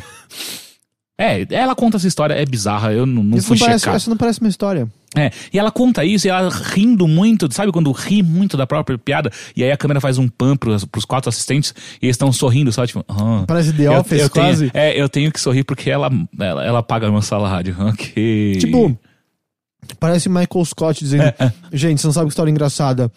Eu fui num restaurante japonês, eu cheguei lá era uma churrascaria. É, é, foi exatamente isso. É isso que ela faz. E aí é. Porra, bicho. Não é legal o que você tá fazendo agora, saca? Não é divertido, não. Nada, nada. E aí. E é muito estranho, saca? Tipo, você, fica assistindo é, essa coisa bizarra onde as pessoas estão o tempo inteiro limpando a bunda dela, sabe? Tipo, cara, ela tem muito dinheiro, ela é incrível, ela, tudo que ela faz e tal. E ela sendo chata. É só. E, não- e não digo chata de sendo malvado ou algo do tipo. É só uma pessoa boring pra caralho, sabe? Eu- E ela é produtora executiva. Eu não sei como que ela assistiu isso no final. Falou, nossa, tá. Se bem que se você é pessoa chata, você não, não vê que você é chato, né? Mas é, parece que talvez o maior problema seja que ela não é uma figura particularmente interessante. Zero. Zero, assim. nem Nada, nada. É. Eu não conheço nada da carreira dela. Eu sei Show das Poderosas, porque tinha propaganda de camisinha com essa música. Uhum, uhum. É, E aí eu sei Vai Malandra. É, é. É, e o. E o Nego do Borel fica aparecendo. Episódio sim, episódio não. O Nego do Borel parece aquele louquinho da cidade, sabe? Olha lá, lá vem o Nego do Borel. E ele fica gritando que nem um louco, dando risada sozinho. O que, que tá acontecendo, cara? Esse cara era sempre muito estranho, sabe? Tipo, ele aparecia. É aqui, essa aqui é a Anitta, ela é incrível, ela é incrível. Uh! uh! É engraçado ele, ele que- parece, ele parece meio que um Sérgio Malandro on na- the making, Eu tava na casa dos meus pais. Tava, eles botaram na TV, tava passando um show dele com um cara que chama Ferrugem. Ferrugem, tá? Não o do Fofão. Sim, sim, eu sei, eu sei, eu sei. É, a minha referência era do Fofão. E ele, boa parte do show era isso também. Uhum, ele falou: uhum. Ferrugem é foda, Ferrugem é do caralho, viu? Ferrugem, é, é. Eu acho que ele é um artista porque ele é um cheerleader. A galera, a- ele é mó legal, É, ele é tipo, deixa cara, ele eu, vir, é. eu tô precisando me sentir bem, põe ele do meu lado, ele vai falar bem de mim. Tanto, tanto que no último clipe, esse clipe que é pra ser ao vivo, sei lá o que, o caralho a quatro, o Negro do Borel é o primeiro a chegar. Ele chega antes de todo mundo. E ele fica orbitando, sabe, a Anitta. E só falando coisas assim, a Anitta é incrível. Ele passa na frente da câmera, a Anitta é incrível. É isso que ele faz. E aí a Anitta, eu acho que daí ela deve olhar, tipo, ok, ele vem, sabe? Eu nem chamei, ele veio. Aí, nego, você vai ficar aqui, ó. Você vai ficar aqui na, na- nessa escada, eu vou passar por você. Você vai estar olhando pra mim, você vai passar por. Eu vou passar por você. E aí você sai dançando atrás. E é essa a participação do Nego do Borel. Aí ele dança atrás. É, só que de- ele não faz nada, ele não canta, ele não- é só muito estranho. Tipo, quem é esse cara, velho? Quem chamou ele? Ele tá sempre ali. É ele e o David Brasil. Sabe o David Brasil? David Brasil? Que ele é gago. Não, sem ideia de quem É, é, é- é uma celebridade. Por, eu acho. é, Eu não lembro muito da história do David Brasil. Essas horas eu precisava estar a Bia aqui pra ela me lembrar dessas coisas. Mas a, a, a, a lembrança que eu tenho do David Brasil é que ele sempre foi um comediante e a piada dele é que ele é gago. Ele já, ele já deu entrevista no Jô? Ele já, ele- deve ter feito pra ele vários. já foi deputado do Partido Verde? Hum, boa pergunta. Tem cara de ter sido. Porque se for, eu sei quem é. Enfim. É o deputado Gaguinho. Não, acho que não era, Hum. então. Mas enfim, David Brasil, a graça é essa, ele é gago. Só que ele, a, a outra coisa bizarra do David Brasil é que ele tá em todos os lugares. Ele, ele é tipo Deus, ele tá em todos os lugares ao mesmo tempo, ele vai, ele. eu- Arroz de festa do Eu caralho, não tenho a menor ideia quem são essas pessoas. Pois é, você tem que assistir o documentário da Anitta. Pra eu, você descobrir. eu tenho o quê? E aí você vai descobrir quem que é o Alesso. Alesso. Ah, é, o Bruno Alesso.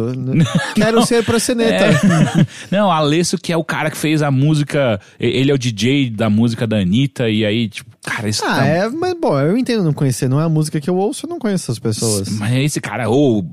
Esse Alesso eu não sabia de onde ele surgiu, velho. Ele nunca mais fez nada. Ah, mas será que às vezes é no meio ele é super conhecido? Meio de qual meio? Não sei, o meio de produção musical. Às vezes o Henrique sabe. É, então, isso, claro, é porque a gente não acompanha isso, mas às vezes é uma galera que é super conhecida porque é muito talentosa, é bom, bom, bom profissional, e aí no meio específico, sabe? Cê- Uhum, Mas aí ele só faz. o- Fala pra mim assim, cara, cinco engenheiros foda. Atuais no mercado. Ah. Cê, A gente não trabalha com engenharia, a gente não Ah, me dá sabe. cinco minutos. Não, mas calma, eu, aí você vai inventar nomes e eu vou acreditar porque eu não conheço nenhum engenheiro também. Mas meu ponto é que se você tivesse um engenheiro aqui, a gente perguntasse, cara, quem é o. Sabe, você tá falando de tubulação, quem é o nome Tigre. agora? O tigre, sabe? E aí é tipo, não é o amanco, sabe? A Manco. E aí é, o cara ia saber. A gente ia falar, nossa, quem conhece? Ué, conhece quem é engenheiro porque é meio importante, mesma coisa. Ó, o, o, Boa. o Gabriel no chat falou que Alesso é conhecido. Viu? É meu ponto exatamente. Mas o G Petrônio acabou de falar que nunca, nunca ouviu falar. Mas o meu, então veja meu- bem. O meu ponto permanece. Meu ponto é que não é o nosso meio. O que eu tô esse. apontando, não- tô apontando se é merecido ou não a fama do cara tá ali ou algo do tipo. O que eu aponto é só, tipo. Ele é uma figura estranha, ele aparece durante dois ou três episódios também, esse Alesso. Ele é, ele é o, o gringo padrão, sabe? Ele tá. A câmera aponta pra ele e ele olha. Tô com calor. Ah, ele não é brasileiro? Não. E aí é, é esse. Ele é o gringo padrão. Ele tô com calor. Então, cara, sei lá. É, é um documentário chato pra caralho. Se você quer. É, é isso. Tipo, eu fui assistir no finalzinho pra entender. Deixa eu ver se tem algo que eu tô perdendo em não conhecer a Anitta, saca? Tipo, de fato, às vezes. é porque o sucesso que ela tem, às vezes, vem de algum lugar que realmente. mais profundo que simplesmente só a música muito da hora que ela faz ou algo do tipo. E, por conta desse, desse, desse documentário, você não vai descobrir isso nem fudendo. É só. É, bom, eu, como eu falei, eu não conheço nada do trabalho. Eu lembro, eu lembro assim, a minha desconexão com, com realidade, porque quando eu ouvi a primeira vez o show das Poderosas, acho que foi quando saiu, quando eu ouvi, a minha reação foi: nossa, isso é tipo coisa ruim no nível Friday da Rebecca Black. Uhum, Eu, eu dei risada da letra daquela música. E, e aí eu achei que as pessoas comentavam como paródia, assim, de nossa senhora, olha, olha essa música, olha esse show das poderosas. Tipo, alguém escreveu isso. Mas aí passaram, passaram-se anos. e eu descobri, tipo, amigas que iam legitimamente no show dela e piravam com a música dela. Eu falei, ah, ok, eu entendi tudo errado sobre ela. Ela faz show pra criança. É, acho que é Gaio- Gaiola das Poderosinhas, Ah, as é. Poderosinhas, alguma coisa Mas assim. foi quando eu percebi, caralho, eu tô completamente fora de sintonia com tudo isso aqui, porque aparentemente ela é considerada legitimamente boa e eu tinha descartado lá no show das Poderosas. Então, Não, é assim, é, isso eu não nego, mas, de novo, não é pelo documentário que você vai descobrir isso, mas o tino empresarial dela e da equipe dela é, é, é assombroso, assim, sabe? Tipo, ela soube aproveitar chances e ela, eu acho que hoje ela é, é o artista brasileiro de maior renome lá fora, sabe? Ah, Assim, é? Porque, cara, é bizarro, assim, ela topa fazer tudo, ela, ela sabe quem que ela tem que chamar pra ajudar ela pra participar de uma música, pra música ser famosa em tal região. Tipo, cara, é bizarro, assim, de verdade. Ela é muito, muito foda. Tem uma passagem onde ela vai pra Nova York e ela dá quatro entrevistas em rádios diferentes, em dois idiomas diferentes. Tipo, uma é ela falando em espanhol, em outra ela fala, vai na Billboard, daí ela fala só em inglês. E eu fico, caralho, velho, tipo, é muito foda, sabe? É, o, o faro que ela tem pra isso. Mas pra mim acaba ali a, a, a grande coisa, sabe, da, da Anitta. Eu achei meio. Então, recomendado o documentário. É, e o nome tá errado, tá? Como assim? O nome tá Vai Anitta e não tem a vírgula depois do vai, então é Vai Anitta. Tinha que ter uma vírgula. tá errado. É vai, vírgula, Anitta. E não vai Anitta. Ó, às vezes a intenção é essa, não sei. A intenção de estar tá errado gramaticalmente. Vai Anitta. Às vezes é tipo. Ou vai anitar, sei lá. Às vezes é um verbo, anitar, agora. E o nome dela é Larissa. É estranho. Não é é Anitta. Larissa? É, é, aparentemente é Larissa. Não sabia, novidade. Por quê? E aí eu fico pensando, se o nome é Larissa e aí você vai pra Anitta, por quê? Não sei, às vezes tem mais impacto. Porque ela era DJ. Não, ela era MC Anitta no começo, né? É, MC Larissa é mais difícil de falar, não é? É, não sei, porque Larissa tem bastante Larissa nos Estados Unidos, por exemplo. Se você tá pensando ah, botar um nome pra apelar, tipo quando Companhia do Samba virou El Chan. Era Companhia do Samba? Enfim, quando virou El Chan, Uhum. porque lá fora era muito de falar Companhia do Samba. Nossa, Aí, mas é Chan. Chan era mais fácil? Porra, Ah, lógico, é. Chan. É... Enfim. Agora, Anitta. Faz Larissa pra Anitta. Eu acho estranho. Eu gosto do nome. Por que não? Eu sou Tipo, favorável... Chitãozinho Chororó, sabe? eu também. acho que todo mundo devia, tipo, fazer 12 anos. Não, 12, porque aí só ia ser handle de Twitch. Mas acho que todo mundo devia poder escolher o próprio nome. Eu ia chamar momento. Alexander. Ah, é? Quando eu era criança, eu queria chamar Alexander, eu- porque eu gostava de Ale. Mas você pode mudar se você quiser. Ah, não. Hoje em dia não. É que é um saco que você vai ter que mudar todos os documentos. Imagina. A gente pode começar a te chamar de Ale só. Pode ser. E aí o que acontece? Sei lá, a gente vai a partir disso. Não, eu queria. Ale, não, desculpa, é Alex que eu queria. Alex, tá. Alex. Alex. Ah, e a outra coisa que eu quero comentar, e essa é uma boa coisa. Hum. Eu comecei assistindo The Good Place. Hum. Simplesmente pra passar o tempo, não tinha nenhuma série nova, não tinha nada acontecendo. Eu falei, ah, série pra assistir enquanto você tá comendo, sabe? Eu boto um negócio pra assistir. Eu tô comendo, boto um negócio pra assistir e tal. Entendo. Eu não vejo nada comendo, mas entendo. Você fecha o olho enquanto você tá comendo? Não, eu normalmente me concentro na comida. Ah. Eu achei que você fechava o olho. Não. Isso só quando me olho no espelho. Já tentou fechar o olho enquanto você come? Não. Tinha, tinha um restaurante desses pra tirar dinheiro de trouxa em São Paulo Sempre. que era Comer vendado. comer vendado. Uhum, Que, uhum. ah, você. Eu acho que uma das criadoras do restaurante estudou comigo no colegial. eu acho. Que, E- deixando claro que você estudou colegial onde? Na escola da vida. Pois é. Na vila, não? É, e aí eu lembro de ver entrevista, tipo, não, porque com os olhos vendados você sente mais a comida. E eu olhando assim, ô, mas como tem trouxa pra arrancar dinheiro nesse mundo, né? Puta merda, né? Tipo, Só, só, só, só apontar aqui que apontaram um erro factual meu no chat, o Ananias. Ele falou que Gera Samba virou El Chan por motivos legais. Já tinha outra banda com esse nome. E eu, eu tinha certeza. E eu, eu poderia jurar que eu vi eles falando que foi por isso que eles tinham mudado o nome. Às vezes foi história só pra amenizar Pode a ser, situação. pode ser, pode ser. E, e faz sentido, né? É pior ainda quando a história faz sentido. E ela é, é falsa. Enfim, continua.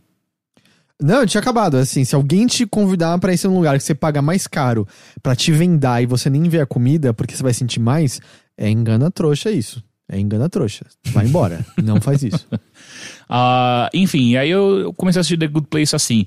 E cara, você já assistiu The Good Place? Não, as pessoas elogiam bastante. Eu me lembro que eu tinha visto o trailer e não tinha me interessado, mas eu vejo as pessoas elogiando como sendo das melhores coisas de séries atualmente. É a impressão que eu tenho. Tá, eu não chegaria tão longe. Ah, pelo menos não até onde. Eu, eu- eu acabei de terminar a segunda temporada. Eu terminei ontem a segunda temporada.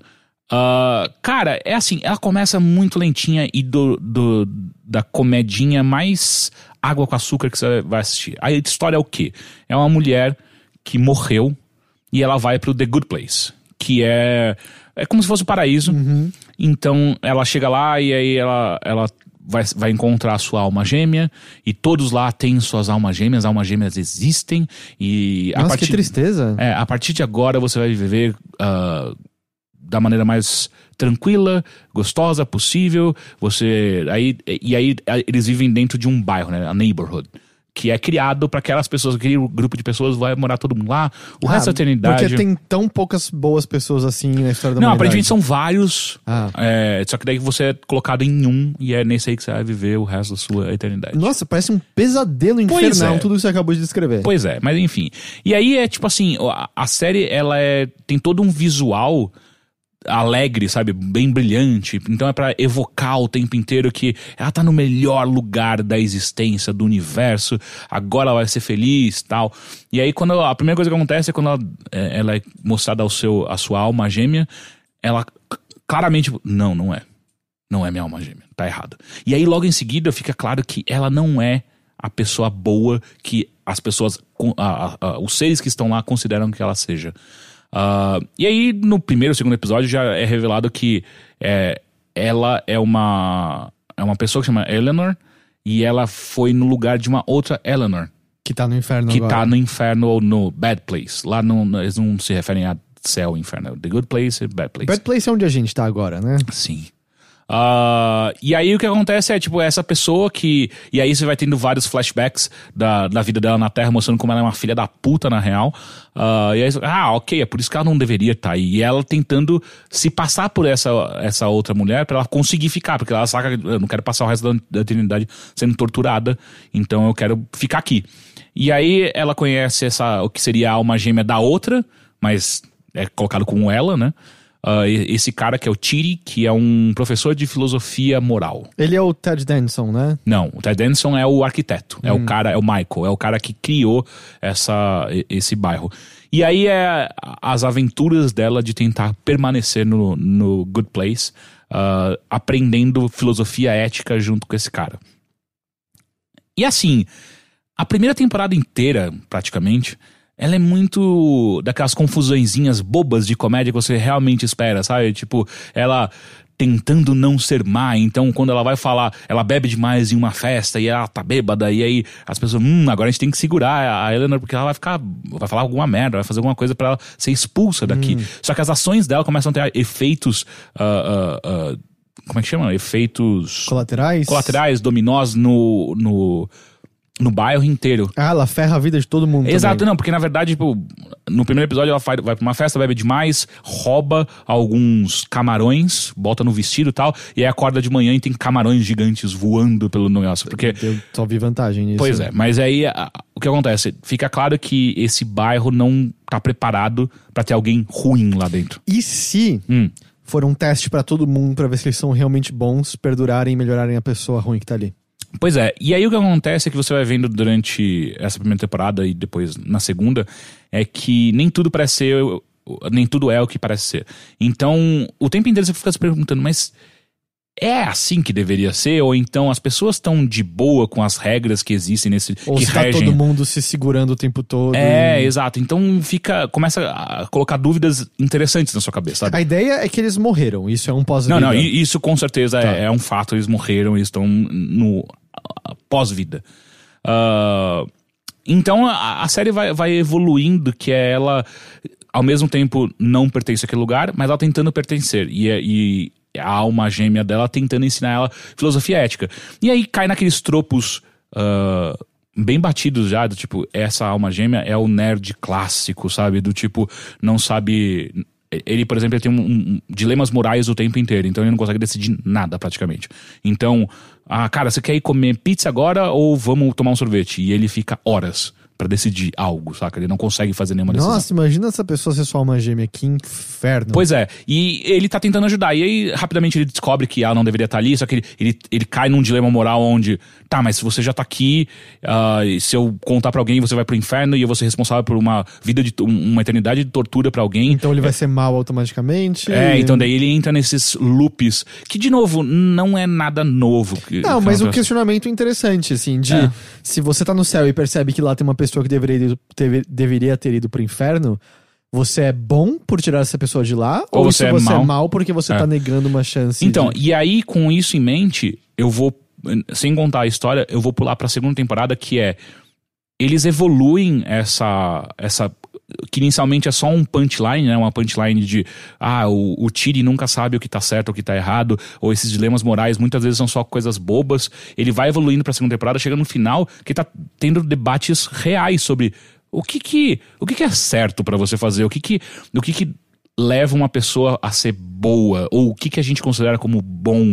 E faz comentários não tão profundos, mas ainda comentários interessantes sobre isso, sabe? Tipo, tem em, certos momentos que eles falam so- sobre como as pessoas fazem, mu- muitas pessoas fazem coisas boas só pela, eles chamam de moral desert, que é um, um- as pessoas fazem algo bom só pra ter algo em troca, pra receber algo em troca. E falam, tipo, e isso é válido, é válido Sim, de que é, fato? bom, é um questionamento de longa data que é o quão bom você é se você só toma atitudes por você ter medo do inferno. Exato, é exatamente isso. Inclusive, isso é um, é, um dos personagens é muito baseado nessa questão, exatamente. Sabe? Tipo, é um personagem que faz coisas incríveis, incríveis, move bilhões de dólares pra caridade e tal. Só que o, o, a sua vontade em si, a vontade interna do por que, que ele tá fazendo isso, fica claro que não é uma vontade pura, entre aspas, sabe? Tipo, ela é sempre procurando provar algo pra alguém ou provar alguma coisa. E você fica, tá, então essa pessoa merece tanto tá ali quanto pessoas que de fato fizeram coisas incríveis sem buscar nunca a, aprovação ou, ou o moral desert que eles chamam. Então, cara, eu cheguei no, no final da segunda temporada e fiquei. Porra, eu quero assistir o resto disso e, aqui e agora. é daquelas séries tem isso, né? Tem muita série que precisa de uma temporada pra Uhum. dar uma respirada e poder começar a brincar com os próprios com os próprios personagens, com as ideias estabelecidas, né? Isso é. É, eu sinto que eles precisaram da, da primeira temporada inteira pra eles entenderem até onde eles poderiam ir com, essas, que- com esses questionamentos morais e também pra você se acostumar com os personagens e, e dar profundidade pra eles. Porque ela, ela falhou muito nos primeiros episódios de estabelecer. Assim, ela estabelece bem quem que é a personagem principal, mas as pessoas em volta, elas ainda ficam muito superficiais. E aí, depois de uma temporada inteira, eles conseguiram, tipo, ok, agora essa pessoa é assim, dessa maneira, é, é, é assim que ela segue a, a existência dela, enfim. É, fica muito interessante, cara. Eu, eu tô gostando bastante. Tem no Netflix esse, Sim, não tem? sim, tá. É do Netflix? Não, não é do Netflix. Acho que tá na terceira. Tem três, três temporadas agora no Netflix. Tá saindo agora. Ou é do Netflix agora? Agora, Agora é, é. compraram The Good Place. E agora. é, No final, todos serão do Netflix. Mentira, porque a Disney vai lançar ano que vem. No- que medo. Que medo. Por quê? Eu tenho medo da Disney como um todo, não, não tanto quanto eu tenho medo da Amazon depois do que aconteceu nessa última semana, Pois é, né? né? Mas eu tenho medo da Disney como um todo, né? Eu tenho medo de megacorporações. Sim. co- Pegando a parte de megacorporações, colocando ao lado, só pra uma discussão, tipo, eu acho bom que tenha alguma coisa que seja além do Netflix, porque, pelo amor de Deus. Ah, não, sim. Mas eu, por mim, não tinha que ter nenhuma megacorporação, é onde eu chego. Deixa só a Globo. Isso, só. A Globo e a SBT. Porque o Silvio Santos é uma pessoa tão boa, a gente É, descobriu, hum, né? Finalmente a, a humanidade tá entendendo quão bom é o, o Silvio Santos. ok. Não é? O, o G-Petronic lembrou de Dead Like Me. Você lembra dessa série? Caralho, eu assisti acho que uns 4 ou 5 episódios, eu amava e Eu nunca amava- assisti. Ela teve só Entendo. duas temporadas, teve vários problemas, porque, tipo, eles trocaram atores e eles encerraram num filme que é muito ruim. Uhum. Se eu me lembro de coisas que eu li na época, o produtor principal, o showrunner, teve que brigar muito pra simplesmente existir uma segunda temporada, porque ele teve que ouvir desaforos, tais como. Porque a, a Georgia, a protagonista, aparentemente, para quem tinha grana, não era uma mulher atraente o suficiente para estar na série. Ué. E ele teve que ouvir desaforos do tipo: você é um homem gay, você não sabe com a mulher atraente, você não serve pra esse trabalho porque você pegou a atriz errada. Isso eram coisas que a produção da série teve que passar na época. E aí ela acabou meio que. A segunda temporada já não foi tão legal assim. E aí ela acaba meio no nada e o filme não encerra muita coisa, só estranho. Mas eu, Pra quem não conhece, rapidamente, qual é a premissa de Dead Like Me? Algumas pessoas, quando morrem, ficam na Terra trabalhando como ceifadores. Uhum. Ceifadores de almas. Você continua tendo que viver aqui, literalmente você tem que arranjar um emprego. Só que quem você te conhecia te enxerga como outra pessoa. E eu não sei se é todos os dias, uma pessoa responsável por uma área, porque existem várias pessoas assim, recebe uns post-its que ela entrega pros ceifadores que trabalham pra ela. George trabalha pro. Mandy Patinko, é isso o nome dele? Nem lembro. É, Mas o- eu assisti ele poucos fez aquele. Aquela série preconceituosa pra caralho sobre o Oriente Médio. É, putz, que tem a, que tem a vampira do X-Men. Nossa, Qual é essa série? do Oriente Médio? É, qual é a série que eu tô pensando? Tem a, tem a vampira. Fez, ela fez do, os vampirinhos também. Qual é o nome dessa série? Puta merda, Heitor. É, enfim, enfim. É, ele dá esses post-its com o nome de pessoas, e aí é meio que uma série que é uma mini investigação, porque ela tem que descobrir quem é aquela pessoa, e aí você tem que encostar nessa pessoa, porque isso faz com que ela já esteja com a alma retirada, para que ela não sofra na hora de morrer e possa seguir em frente com, com a vida dela. Só que aí o lance é que ela na Terra meio que conflitada com o fato de que a família dela ainda tá viva, tá é, passando pelo luto da perda dela, ela tentando entender esse papel atual dela. Ela era uma pessoa muito travada socialmente, então ela morreu sem se apaixonar, ela morreu sem nunca transar com ninguém. É, então ela tá meio que usando esse tempo adicional de pós-vida, no qual ela meio que vive ainda, pra se encontrar como pessoa, porque durante a vida ela foi tão fechada que ela percebeu que ela simplesmente viveu no piloto automático e ela nunca realmente aproveitou a vida. Então a série brinca com essa com essa dualidade dela começar a entender o que é viver só depois de morta. E é meio isso, era legal. Ah, então, eu assisti os episódios que eu assistia. Na verdade, isso, isso passava quando eu não tinha. Eu morava em Atibaia e não tinha é, TV a cabo. E era na Sony que passava É. essa série. Que eram duas séries que eu assisti pouquíssimos episódios, eu gostei muito e eu nunca parei pra hoje em dia buscar, voltar e, e reassistir, que foi essa.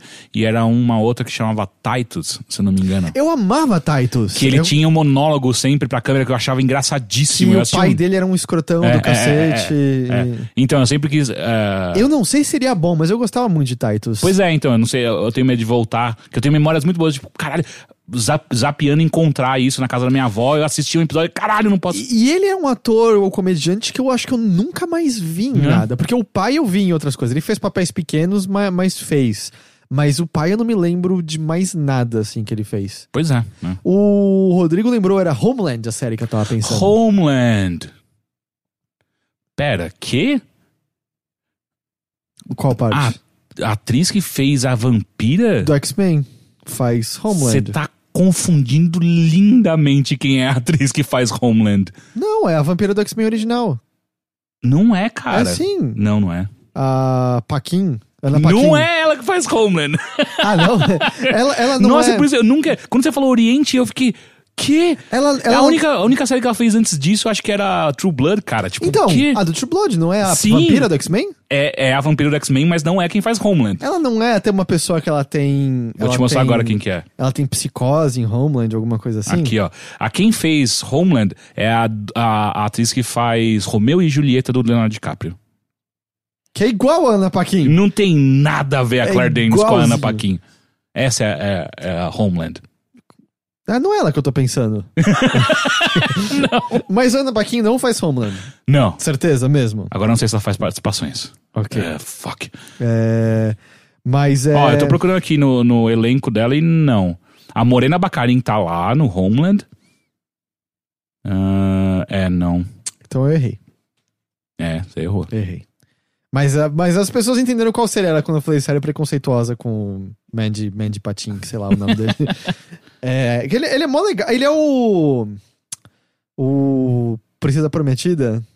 Nossa, cara. my, esse- my name is não sei que lá, and I've come to kill you. Ah, sim, é, É o, o Mandy Pa- Patinkin, que ele também tá no Homeland. Sim, é isso que eu tava falando. Ah, tá.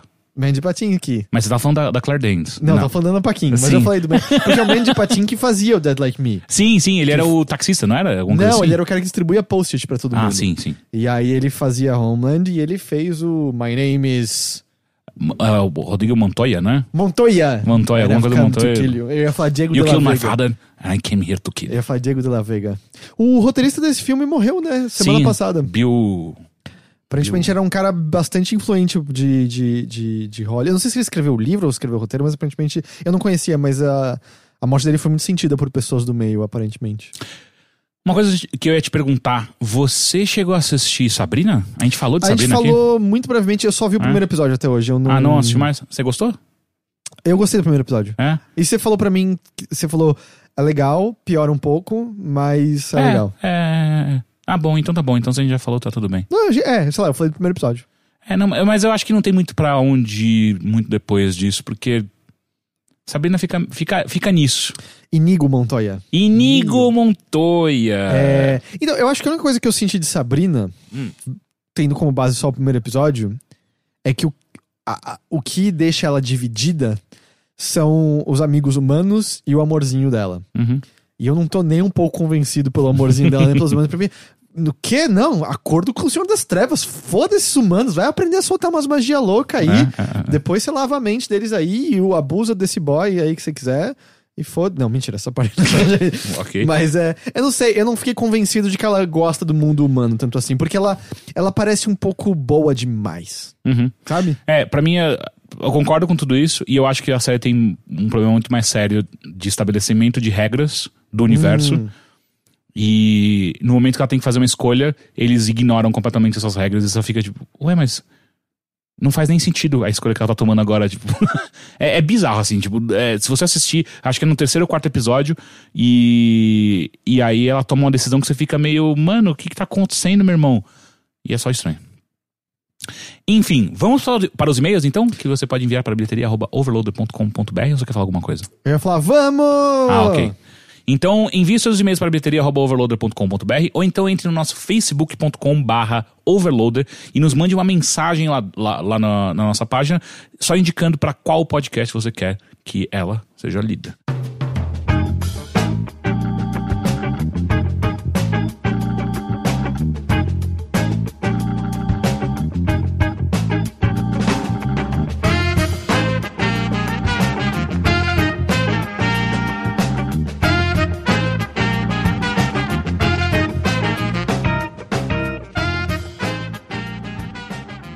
Vamos ao primeiro. A Princesa Prometida é legal, não é? Hum, eu não assisti. Que- nunca na vida? Não. Nunca. nem- não, mas. Nem um pedacinho quando passava no SBT? Como que é a Princesa Prometida? Princesa Prometida é um avô lendo uma história pro garoto do Anos Incríveis, Hum, que é a história da Princesa Prometida. hum, E é a história de um cara que se apaixona por uma princesa. Hum. Só que eu não me lembro exatamente o que acontece, eles se separam e ele vai, na- vai navegar no mar. Hum. E ele supostamente é morto por o grande capitão conhecido por, como o maior pirata de todos os tempos. uhum, E ele desaparece e ela cai em depressão porque o amado dela morreu. hum. Mas o que você descobre é que esse capitão é meio como se fosse o fantasma. Ele encontra uma nova pessoa que ele quer que substitua o, ele, ele coloca a mesma máscara do capitão e continua at- atuando como esse capitão lendário. E esse cara que ela, por quem ela tinha se apaixonado vira o capitão. E aí ele volta pra ir atrás dela, só que tem um lorde do mal que casar com ela, que manda atrás dele é, mercenários. Que são o Inigo Montoya e o André the Giant. E aí, só que o André the Giant e o Inigo Montoya viram amigos dele. E eles lutam e ele pega a princesa de volta. Aí tem um lance de donzela em perigo e tal. Mas. Ah, e. Ah, pera, eu acho que eu tô lembrando de cenas. O cara que faz o. O pirata, né? O, o- O pirata nunca aparece. É, então, mas o cara que é o, o, príncipe aí, ele é um cara loirinho loirinho, faz. loirinho padrão É, do- ah. que dói de sem graça. eu já assim. devo ter assistido em algum momento, mas. Mas era nunca- legal, é que tem um lance que ele é torturado pra cacete, ao ponto de que ele não consegue mais se mexer. E meio que a luta inteira dele, final, ele é deitado numa cama, tentando passar a lábia de. Eu não tô nem me mexendo porque eu podia destruir com você a hora que eu quisesse. Eu lembro dessa cena, por exemplo, então eu já Aham. devo ter assistido, mas, cara. muito- É, é legal, é um, é um filme legal. Bom, vamos ao primeiro e-mail de Igor Michetti, ou Michetti, sei lá. é- eu vou chutar que é Miquete. Ah, olá, me chamo Igor Michetti e falo de Belo Horizonte, Minas Gerais. O que os senhores acham de obras que retratam a vida, ou parte da vida, de uma pessoa que de fato existiu? Principalmente nos cinemas, gosto bastante de cinebiografias, como a recente Bohemian Rhapsody. Ah, e tenho certa expectativa com o filme Rocketman, a cinebiografia do Elton John. PS, senhores poderiam me recomendar um livro? Qualquer que seja o estilo ou o tema, peço somente que seja em português. Estou terminando Neuromancer, recomendação do Heitor, aliás, e já quero ter outro para não perder o ritmo da leitura. Passei tempo demais sem ler nada. Obrigado pela- por várias horas de companhia, desde o falecido Games on the Rocks. Eu gosto de cinebiografia de maneira geral. Eu acho que eu não vejo com muita frequência. Não sei. Eu, eu, eu acho que eu vejo mais documentários e não cinebiografias. Eu acho que eu vejo mais documentários sobre assuntos específicos ou até mesmo grupos de pessoas, sei lá. É, então eu tô tentando pensar aqui agora sobre. Sobre. s- Sobre coisas que eu teria visto que seria nessa, nessa Qual que pegada. é daquele que a gente gostou muito, que é um mágico? O... Ah, o.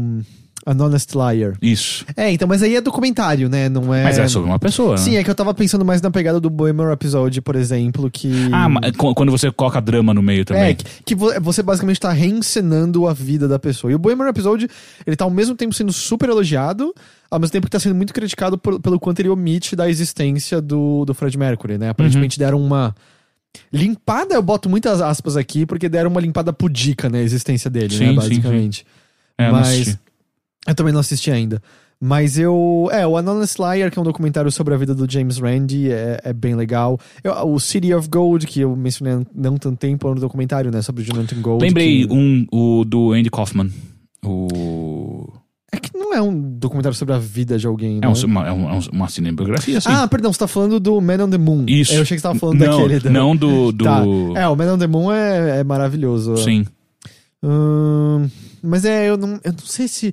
Eu acho que é legal, mas eu acho que o problema é que sempre vai ter um viés específico sobre Uhum. a vida da pessoa, né? Sim. E aí eu às vezes bate o receio de você tá sedimentando na história uma visão específica de como aquela pessoa era, que às vezes não tem nada a ver com como ela era, na verdade. Uhum. Porque, por exemplo, foi muito criticado, apesar de eu ter gostado, você gostou também, Teixeira, aquele The Last Tour. Sim. Que quem conhecia o David Foster Wallace critica que é meio. Cara, esse não era o David Foster Wallace. Isso aí é uma recriação nada a ver de quem ele era de verdade. Então é. Eu não sei, às vezes bate. Acho que bate esse receio, mas eu não vou conseguir ajudar muito, não. Eu não É. acho que eu vi muitas, É. muitas coisas assim.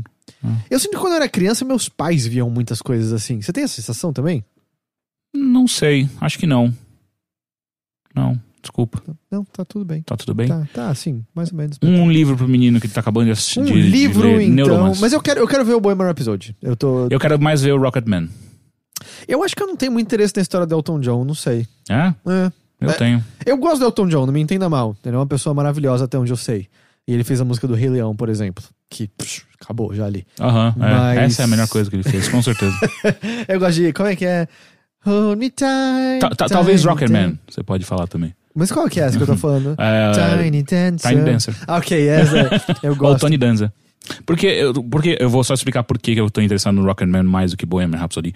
Ah, parece que o Rocketman, ele, ele toma mais liberdades ah, cinematográficas, colocando, brincando um pouco de realismo fantástico, e eu acho que isso deixa a coisa toda mais interessante do que simplesmente forçar uma realidade que não é, que a gente sabe que não é.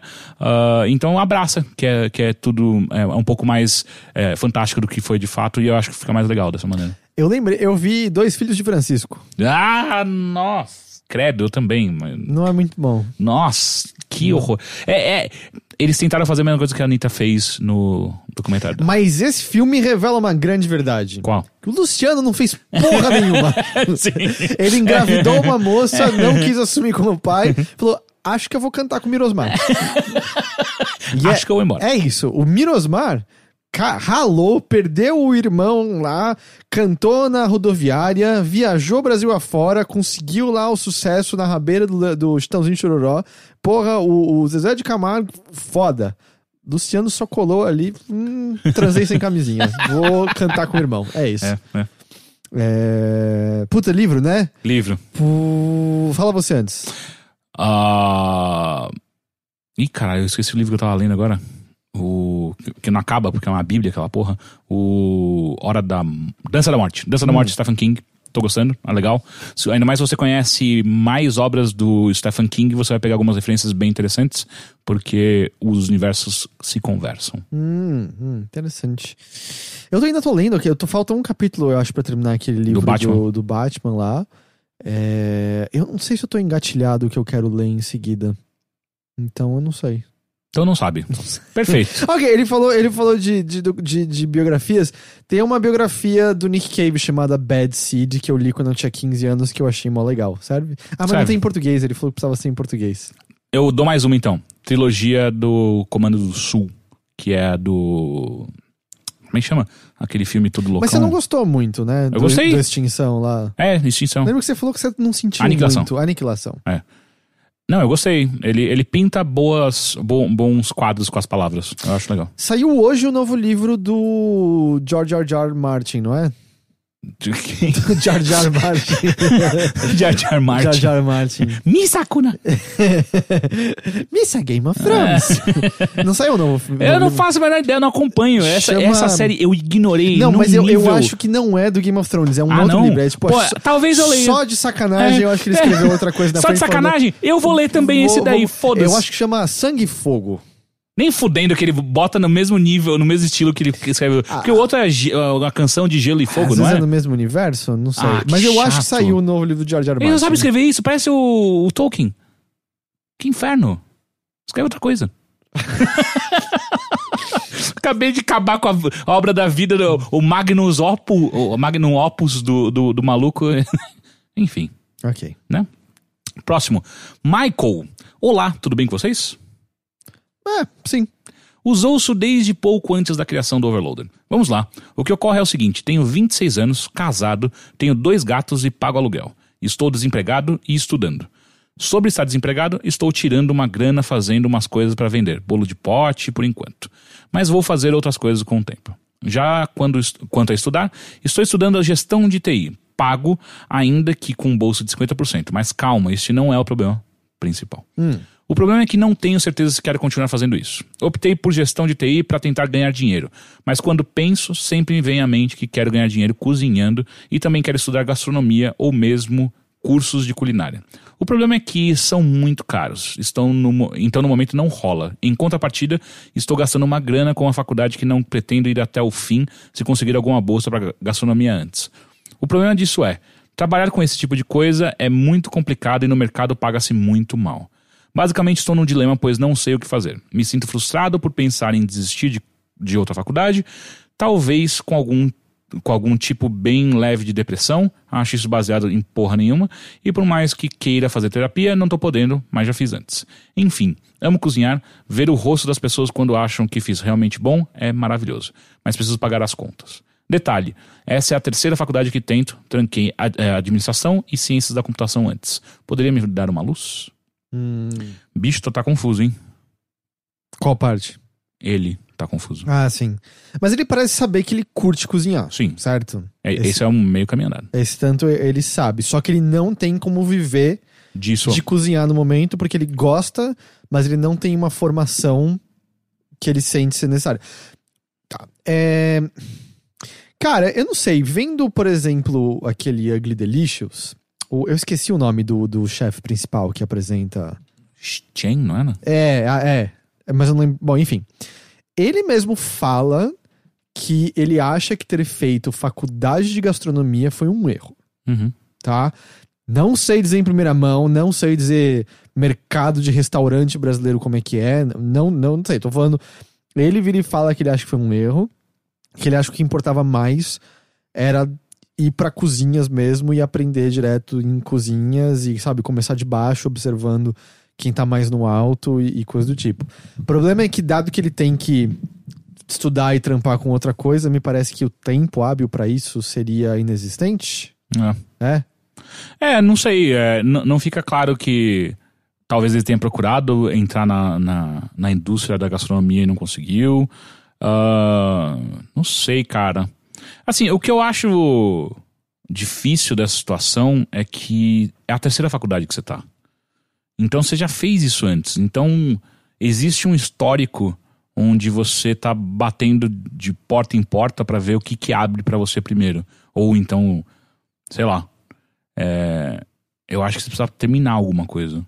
Não sei se é isso, não sei se é essa que você tá fazendo agora, mas seria bom você terminar algo pra pelo menos você saber, tipo, ah, ok, eu fiz até o final e não deu em nada essa merda. De fato, não dá nada. Porque se você desiste de coisas na metade, é difícil você ter certeza que algo ocorreu. Tá, porque você começa às vezes até a sentir que às vezes pode ser uma questão de você tá mais sempre pensando em outra coisa, achando É. que essa outra coisa vai ser mais legal do que essa que eu tô, e de repente você vai pra gastronomia e você vai chegar lá e não era isso. Não, você e eu queria. nem duvido que de fato você queira gastronomia, mas só que você mesmo já, já tá entendendo qual é a realidade dessa profissão no momento, onde tá muito difícil você conseguir alguma coisa. Então eu não, não, não vejo muito sentido, tipo, ah, abandona isso aí agora e vai tentar vender mais potes, mais bolos de pote que você faz hoje. Não sei se esse é o caminho. Uhum. Me parece um caminho frágil também. Mas eu entendi uma coisa, na área que ele tá estudando também tá ruim de emprego? E- Então, eu não sei se ele se confundiu ou se de fato tá, como ele escreveu, ou se de fato tá ruim também na área. Mas assim, vamos ser sinceros, né? No atual conjuntura do país, Tá ruim pra todo mundo, nada né? tá bom. Então, é, eu não sei se se essa realidade do, da TI. E uma escolha de curso, né? Gestão de TI. TIs precisam ser gerenciadas. É. Mas por que é tão específico, né? Ad, ad- admin- ad- administração já deveria meio que te dar base pra isso aí. É, administração eu sempre pensei que era uma coisa mais relacionada a finanças. Não. Gestão de Tanto TI que é um, não, tanto que a administração é um, é um curso de humanas, não é de exatas. e finança não é humanas? Quê? Economia é humanas. Não, economia é exatas. Economia é exatas? Porra, Heitor. Achava que. economia, caralho, olha a porra do nome. Não tem nada de exato em economia. Porra não, do é, é tudo aleatório. O mer- Você vai na bolsa, é aleatório. Você mercado- joga lá o seu dinheiro, O mercado quebra constantemente toda hora, que ninguém Exato. consegue prever porra nenhuma. Eu acho que a gente deveria, inclusive, abolir matemática. Pra mim, exata é física, biologia, química, matemática. A tristeza no final do Eu achava que dia. economia era humanas. Não, não é. Sem certeza. Agora eu não tenho mais, porque eu odeio quando você faz esse tipo de pergunta. tipo, eu tava com essa certeza até agora há pouco. Mas. Mas eu também, assim, será que não existe nenhum curso, às vezes, um pouquinho mais baratinho? Ou ele falou que ele tá fazendo bolo, uns bolos que ele. Pode- é, bolo de pote. Não sei, será que às vezes não rola de tentar. Ah, sei lá, eu não sei como é o tempo dele, eu não tenho a menor ideia qual é a facilidade disso ou não, mas Uhum. de, sei lá, conseguir trabalhar com alguém num food truck, que seja nos fins de semana, pra ver como é a experiência de estar cozinhando ali na. É, porque pelo, pelo menos o que a gente ouve de cozinha muito, o foda é a pressão da velocidade com que você tem que fazer as coisas com exatidão. Porque a gente inventou essa merda que o cliente tem sempre razão, e aí é uma puta pressão fazer a comida lá toda hora, certo? Mas duas pessoas no chat estão falando que economia é humanas. Eu não sei de mais nada. E o Dan, o Dan, Dan, você acha que economia é humanas ou exatas? O Dan, o Dan disse que prefere não opinar. Então não sei, sabe? Às vezes arranjar alguém que você consegue um trampo num food truck, alguma coisa assim, pra pelo menos pegar como seria essa experiência prática. Ou às vezes tem um plano. Eu, eu, ele falou quanto tempo ele tá cursando esse curso atual? Hum, deixa eu ver de novo aqui. Tipo, quanto falta pra ele se formar? Hum, Ele mencionou isso? pera aí. Hum. Ah, estou tirando uma grana, estou estudando gestão de TI, pago, ainda com bolsa 50%. Ah, não, acho que não. Não fala não. Porque, não sei, às vezes tá questionando se falta pouco tempo simplesmente terminar e se formar, pra pelo menos ter esse diploma e conseguir exercer isso de alguma forma. Porque também tem essa, cara. Ó, na boa, se você tá no segundo ano, ou antes disso, e você já tá meio, ah, não tô afim, cara, sai agora. Não, não Ó. chega até o terceiro, quarto ano e fala, ah, não, agora eu vou sair. Tem um amigo meu, quando eu tava na faculdade, que ele chegou no, no quinto ano de medicina e saiu. Largou. Caralho, né? Mas ao mesmo Sabe? tempo, mas ao mesmo tempo eu entendo que assim, cara, medicina você vai trabalhar como médico, Ah, é, de- sabe? Então assim, se você tá lá, você fala, cara, eu não quero curar as pessoas, eu meio que entendo. Mas eu acho que se você tem um diploma de médico, você consegue fazer algumas outras coisas em hospital que não sejam necessariamente. O chat inteiro concordou, economia é humanas. Economia humanas. Economia é Meu humanas. pai fez uma faculdade de humanas Seu e ele pai- é escroto que ele é hoje. pai... É Eu não- impressionante. Eu não esperava que ia nessa É direção. chocante. mas- é, sim, seu pai é de humanas. É, ó, o William Sandoval falou: no mercado de TI, pelo menos aqui na minha região, tá bem aquecido. Falta gente qualificada para ser contratado. Aonde? Na região do William Sandoval. Põe aí no Google. A cidade de põe, William aí, Sandoval. põe aí no Google, região do William Sandoval. Ok. É, cara, eu não sei. Eu gostaria de poder dar um conselho melhor. Eu, não- eu, não, eu não sei o que dizer exatamente. É ele. muito difícil, velho. é Esse tipo de situação, porque não é sua primeira faculdade. Se fosse a primeira, Você tipo, falou que é a terceira, né? né? Infelizmente, essa hora você começa a ver um padrão de, cara, Uhum. não tem. Todas as coisas que vão parecer muito legais de fora, quando você se aproximar o suficiente, você vai ver que não é o paraíso que você tá esperando. Tem muita coisa pra desgostar. Se você sempre ficar esperando a situação na qual você vai entrar e achar que é tudo perfeito, você vai desistir de tudo na sua vida. Até jornalismo de games. É verdade. Eu Tipo, concordo bastante. Então, não sei, às vezes é uma questão de dar uma perseverada nisso. E tenta. Do tipo. Será que não dá pra ter esse aspecto culinário e às vezes até ter um aspecto relativamente profissional a isso, mas que não seja o, o seu único foco? Que você ainda gosta disso de alguma forma? Hum? Pelo menos por enquanto, sabe? É, eu, eu já falei algumas vezes, eu, eu, eu queria muito encontrar esse vídeo no YouTube de novo, que é um, um monge ah, discursando sobre profissões, de maneira geral. E uma coisa que ele coloca que eu acho muito legal é. A gente colocou na nossa. A nossa sociedade colocou na nossa cabeça que a gente precisa trabalhar com o que a gente ama. O tempo inteiro. E. E esse monge, ele, ele, ele desafia essa noção. Ele fala, cara, não, você precisa trabalhar para você sobreviver na atual sociedade que a gente tá aqui agora. E se você fica buscando só a coisa que você ama, sem olhar pro lado e pra sua própria sobrevivência, as chances são de que você pode ser extremamente infeliz, porque não necessariamente você é um bom no que você ama. Você pode se dedicar muito e um dia se tornar bom, mas isso não significa que no momento que você começa a trabalhar com aquilo é, é, é, é isso. E no final das contas, às vezes, você acha que você ama al- algo vendo de fora, sabe? Então, eu eu não sei, cara. Tipo, às vezes a visão prática pode te ajudar, pelo menos, a ter um sustento. Ou seja, você virar um gestor de TI, ter um sustento, você criar uma, uma carreira minimamente aceitável onde você ganha dinheiro pra você poder sustentar as coisas que você ama também. Às vezes você pode ser o cara que leva umas comidas muito gostosas pra todo mundo na gestão de Pois TI. é, pois é. Eu acho uma ótima ideia. Mas não sei se é a resposta que ele queria ouvir. É, eu sei. a- possivelmente, pelo como ele escreveu o e-mail, a resposta que ele queria ouvir provavelmente era larga essa porra e vai fazer. E eu não sei se essa é a melhor resposta, na moral. E sobre não ter grana pra você. A gente já falou algumas vezes, né? Não ter grana pra você fazer. Pra ir pra terapia e tal. Dá uma procurada, não sei se. é, Não fica claro se você tá em São Paulo, né? É. É, não sei se você está em São Paulo ou se, ou se na cidade onde você está existem atendimentos gratuitos de, de psicologia, mas dá uma procurada em, em faculdades de psicologia que às vezes eles têm é, é, é, é, esse atendimento gratuito. Pode te ajudar, pelo menos, a debater essa ideia com outras pessoas que não sejam dois apresentadores de podcast em crise de meia idade. Tá falando da A gente. gente tá quase chegando em crise de meia idade, tá Não, ligado? tá longe ainda. É sério. Cara, você falou que a gente vai, vai, vai viver até 60 e a gente tá na metade da vida, né? Ah, é verdade. Ah, não, mas eu não tenho. Mas esse lance de ficar tendo crise por conta da idade. Eu também não. Não, foda-se. Eu também não. É muito tempo perdido com essa besteira o tempo todo. Eu também não. Eu só não gosto das ressacas que eu tenho hoje em dia. Então, mas. Sei lá, eu aprendi a não beber. Pronto. É, então, eu geralmente não bebo, mas quando eu decido beber, que de vez em quando acontece, eu trupico e caio numa garrafa de vodka. Hum. É ruim. Nossa, isso nunca mais aconteceu comigo. Nossa, é ruim. Enfim, eu acho, eu acho que essa é nossa deixa, não é? É a nossa deixa pra falar tchau. É. É.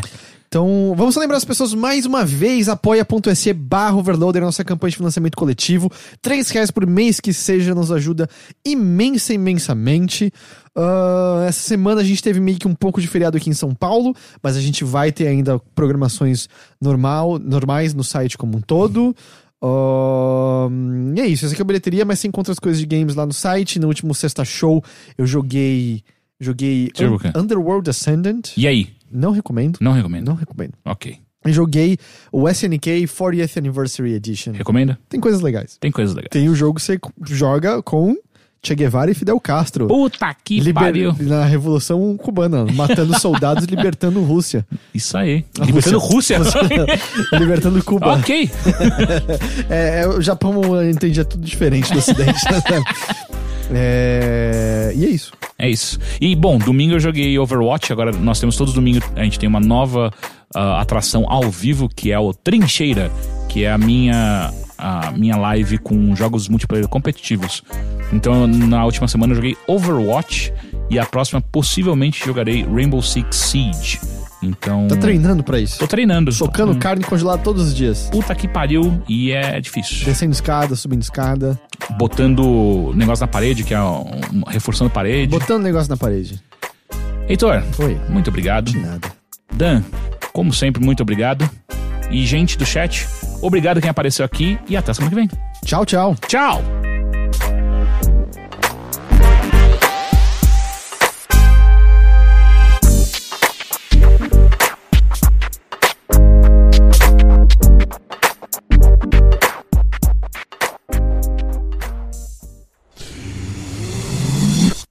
half-daff.